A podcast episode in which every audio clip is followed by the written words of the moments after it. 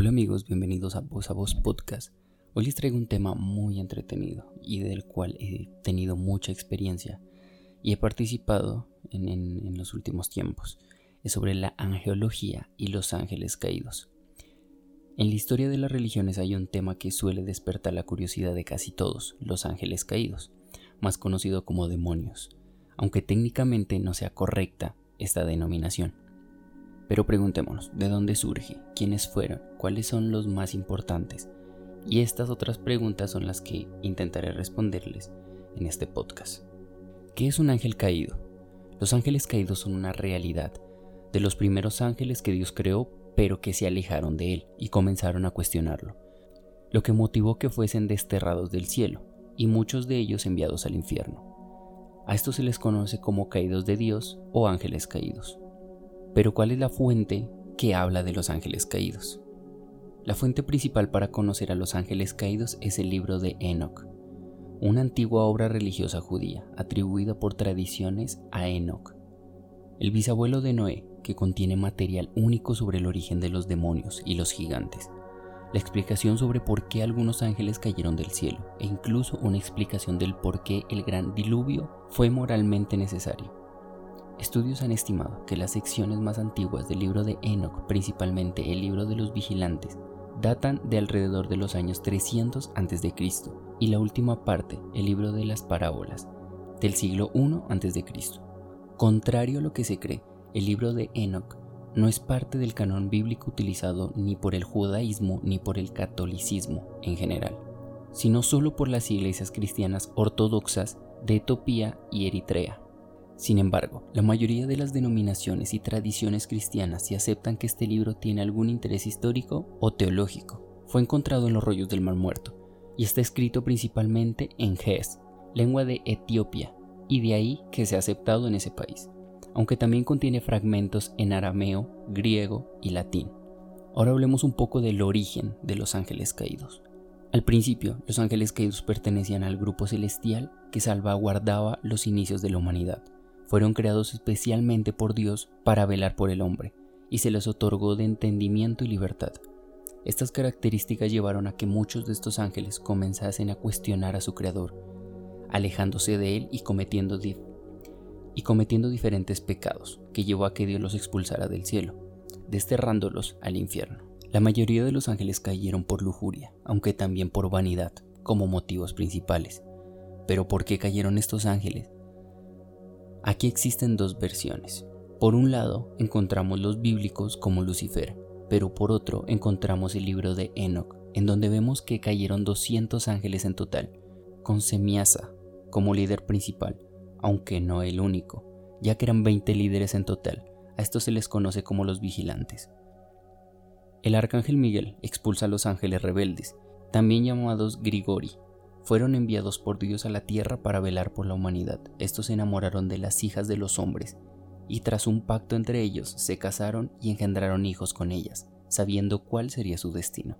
Sus hijos fueron los Nepelim, mencionados en la Biblia, semidioses gigantes, hijos de ángeles y humanas. Pero no solo ha sido la lujuria, incluso en el caso de Gregory o vigilantes, muchos cayeron por enseñar a los hombres el arte de la guerra y la creación de armas, entre otra serie de conocimientos que creó el desequilibrio entre los primeros hombres. Para ello se debe tener en cuenta que cada Grigori está asociado a un tipo de sabiduría diferente. Ahora les voy a leer la lista de los ángeles caídos más importantes. En primer sitio tenemos a Luzbel o Lucifer, representación de Satanás. Lucifer, portador de luz, es también conocido como Satanás, aunque originalmente su nombre es Luzbel, Luz Bella. Es el ángel caído más conocido de todos y quien más veces aparece reflejado en la Biblia, a diferencia de otros que aparecen en los libros de Enoch. Lucifer fue creado por Dios como su hijo pródigo. Le dotó una gran belleza, inteligencia y perfección, con el objetivo de ser el quien organice al resto de los ángeles. El enorme poder que tenía Lucifer hizo que su humanidad aumentase siéndose incluso superior a Dios y compitiendo contra él. Este fue el motivo por el cual Dios lo desterró del paraíso, junto con la tercera parte de la corte celestial que se había unido a él, siendo el primer ángel caído, el más poderoso y el más importante de todos. Ahora pasemos a Semiasha. Su nombre quiere decir, él ve el nombre. Era el líder de los vigilantes, Grigori, y quien incitó a los otros 199 ángeles caídos a tomar esposas humanas para engendrar hijos. Además del líder de los 200 ángeles caídos, fue el más importante de los 20 líderes y a quien todos le habrían jurado lealtad. Los vigilantes, convencidos por él, bajaron a la tierra a unirse con los humanos, y él fue quien convenció a los ángeles de enseñarle las cualidades que cada uno poseía. Jekum. Jekum es uno de los ángeles caídos más importantes al ser el primer seguidor de Lucifer. Él fue el responsable de confundir a los demás ángeles que posteriormente cometieran pecados y que en la tierra fuese el responsable de enseñar a los hombres la lectura, la escritura y el lenguaje de signos. Quesabel es el segundo seguidor de Lucifer y que cayó junto a este, siendo el primero en animar a los demás ángeles a mantener relaciones con los humanos. Asael, representado en negro, negándose a postrarse ante el recién creado Adán. Su nombre proviene de Asax, fuerza de Dios, según su tradición, aunque para muchos el sentido que se le da en Enoch es el de impudente, es decir, mostrar fuerza hacia, lo que resaltaría en arrogante para Dios. Fue quien enseñó a los hombres el arte de la guerra, la creación de espadas, cuchillos, escudos y abrigos, y enseñó a las mujeres el arte del engaño adornado y el cuerpo, a teñirse el cabello y a pintarse la cara. Además reveló a los ángeles secretos de brujería y corrompió sus modales, llevándolos a la maldad y a la impureza. No se debe confundir con Azrael, el ángel de la muerte, en algunas religiones, como el judaísmo o el islam. Shamsiel, su nombre significa sol de Dios, Nombre apropiado, ya que dice el libro de Enoch que él fue quien enseñó a los hombres los signos del sol. Fue el vigilante número 16 de los 20 líderes de los 200 ángeles caídos. Dios le asignó la custodia del jardín de Edén a este ángel, una vez que Adán y Eva fueron expulsados de allí. Para algunas fuentes, Shamsiel es uno de los líderes de los 200 ángeles caídos, en tanto que otros aún lo consideran un gobernante del cuarto cielo. Gradel o Araquiel. Su nombre significa literalmente muro de Dios. Era uno de los jefes de los vigilantes y uno de los más importantes ángeles caídos, el segundo seguidor de Shemisa y uno de los representantes de iniciación a los otros ángeles para mantener las relaciones con los humanos. En el libro de las parábolas, del libro de Enoch, se dice que él fue el responsable de engañar a Eva en el jardín del Edén. Además fue quien enseñó a los hombres la geomancia, Tamiel, también llamado Kashadai. Su nombre significa poder oculto y es el quinto vigilante de los ángeles caídos.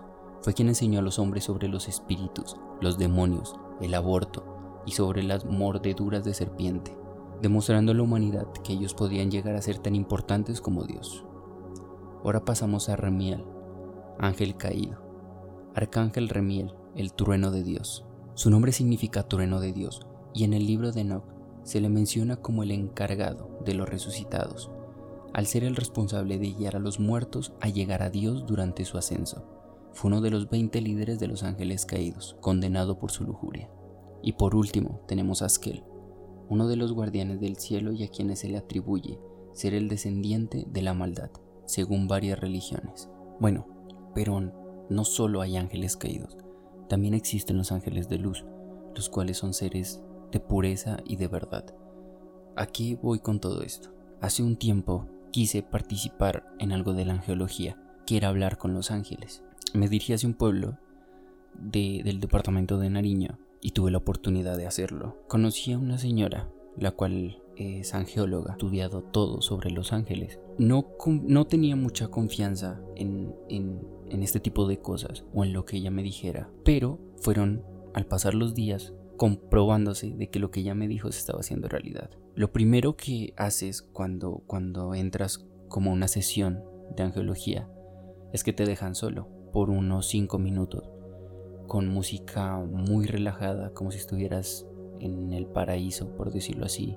Lo primero que debes que hacer es pedir perdón por tus pecados, confesarte mejor dicho, tú solo, rodeado de ángeles, rodeado de velas y con unos cuarzos en la mano eh, cuarzos son como unas piedras especiales, cada una con una energía diferente. El amor, el trabajo, la seguridad, la protección. Cuando los tienes en la mano, lo primero que haces es pedir perdón. Después le agradeces a Dios por todo. Luego le pides a Dios son pasos que debes seguir mientras eso pasa. En el momento cuando ingresé sentía una energía algo extraña, pero energía como de liberación.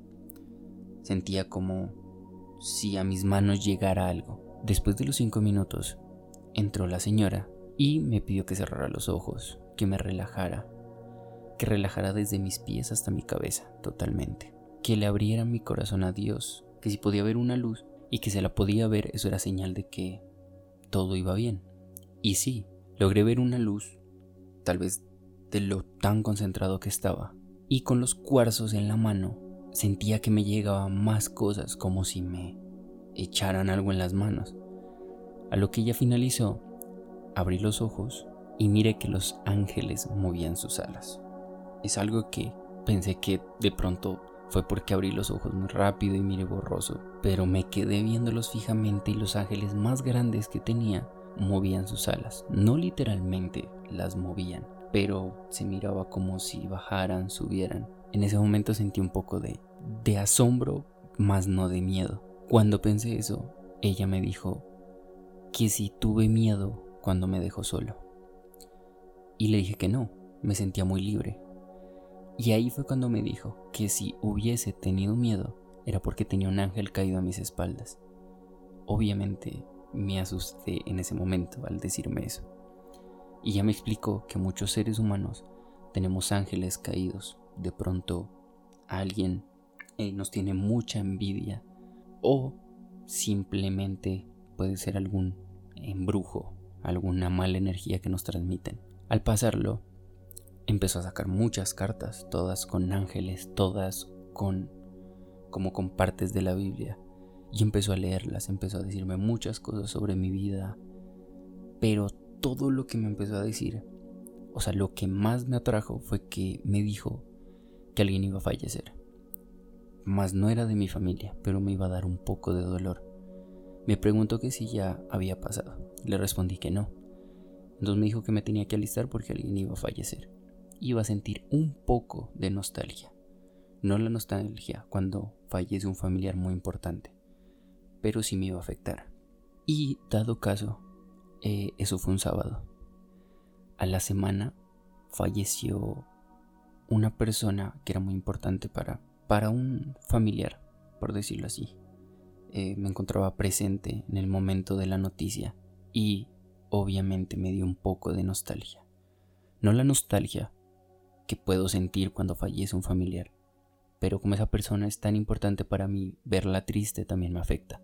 Entonces, lo primero que pensé fue en lo que me dijo la señora, que iba a fallecer alguien y falleció y me dio un poco de nostalgia. Entonces de ahí empecé como a pensar mucho, pero mucho en todo lo que ella me dijo sobre mi vida, sobre lo que me iba a pasar.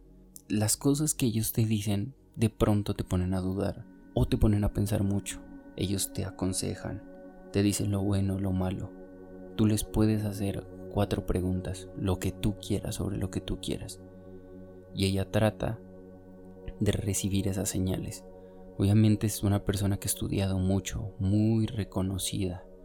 No son personas que se ponen a jugar o solo es por esta parte. Porque en verdad, para estudiar todo esto, debes tener mucho tiempo y es de mucho, pero mucho interés y aprendizaje. Es leer, es aprender. Y como ella me dijo, es tener un cierto don. Cuando salí de todo esto, obviamente, tú, tú piensas en muchas cosas, en bastantes, en será verdad lo que ella me va a decir. Tal vez empiezas un poco de nostalgia porque te pueden decir cosas muy graves, cosas que ni siquiera tú mismo te esperas. Pero otra parte de esto que he investigado es que ellos también pueden hacer un tipo como de exorcismo, sacar las malas energías o sacar a los ángeles caídos. He investigado y muchos angeólogos cuentan que de pronto, de pronto un ser humano está poseído. Ellos, al sacar esas malas energías, las pueden ocultar ellos.